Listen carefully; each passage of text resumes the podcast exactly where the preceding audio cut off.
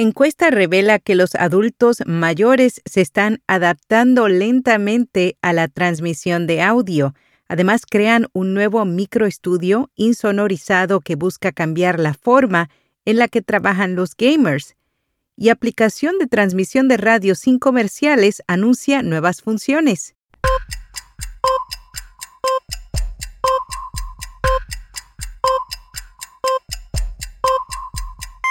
Notipod hoy, un resumen diario de las tendencias del podcasting.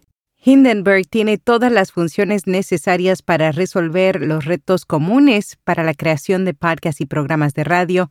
Prueba Hindenburg Pro gratis con nuestro código especial y recibirás 60 días de prueba y un 30% de descuento en la membresía anual. Detalles en el enlace una investigación realizada por Broadbeam Media encontró que mientras a más servicios de transmisión de video se suscriba una persona mayor, más probabilidades hay de que consuma audio, pero es el estado del trabajo, no la edad, lo que puede ser el factor más crítico. Una cuarta parte de los jubilados informaron que no escucharon ningún contenido de audio en el último mes en comparación con el 11% entre los 55 años que trabajan a tiempo completo.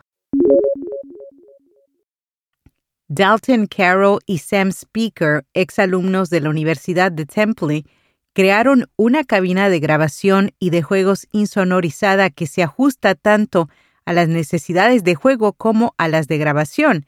El Gamer Pod tiene una silla y un escritorio con dos pantallas de monitor dentro de una caja de vidrio, también cuenta con iluminación y ventilación integradas, pero no es barata. Cuesta 9.995 dólares. Aplicación de transmisión de radio sin comerciales Fader anuncia nuevas funciones. Su empresa madre, Audia, está agregando podcasts y contenido original exclusivo. Para fin de este año, los oyentes suscritos podrán escuchar y seguir podcasts en la aplicación y disfrutar de Fader Radio.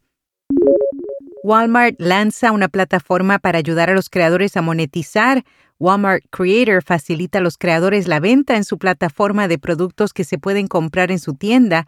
Los creadores que se registren tendrán acceso a decenas de miles de productos y se les dará la oportunidad de obtener ingresos con comisiones sobre las ventas. YouTube lanza nuevas opciones de anuncios que sirven para conectarse con los espectadores que escuchan el contenido. Esta expansión en sus anuncios de audio a nivel mundial junto con la orientación de podcast ayudará a los anunciantes a llegar a audiencias comprometidas YouTube lanzó por primera vez sus anuncios de solo audio en 2020 y desde entonces ha ido ampliando gradualmente sus ofertas con podcast.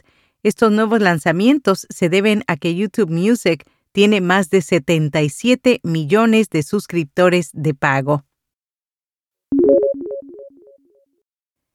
Arturia lanza nueva interfaz de audio MiniFuse 4 de alta calidad y bajo costo las populares interfaces Focusrite Motu y Universal Audio tienen una nueva competencia. Es un dispositivo de bajo costo con una calidad sonora aparentemente mayor y muchas funciones no comunes en un equipo económico.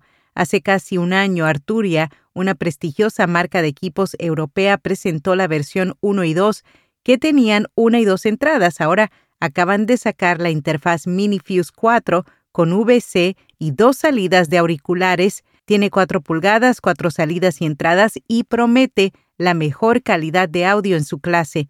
Como es común en estos días, la MiniFuse 4 trae loopback audio esencial para streaming y grabar entrevistas de podcast. Además viene con algunos softwares y el precio es muy bajo. Para el prestigio de calidad que tiene la empresa, la versión MiniFuse 1 cuesta 99 dólares y la 2 149. La nueva 4 cuesta 219 dólares. AdVoices es la primera plataforma en castellano que facilitará desde un único punto insertar anuncios en podcasts en donde se distribuye el contenido. Para segmentar el público objetivo usa una tecnología con un motor relacional basado en el consumo y el modo de escucha del oyente. En Podcast Recomendado, Mentescopia, un programa de salud mental donde entrevistan a investigadores del campo de la neurociencia, la psiquiatría y la salud mental. Cada episodio aborda un tema o patología con la participación de especialistas del Centro de Investigación Biomédica en Red de Salud Mental y es conducido por Ignacio Crespo, responsable de la sección de Ciencia de la Razón. Y hasta aquí, no tipo de hoy.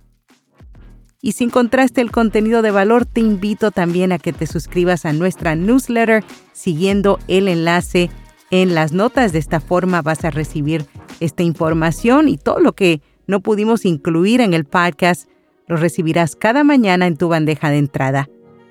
¿Será? Hasta mañana.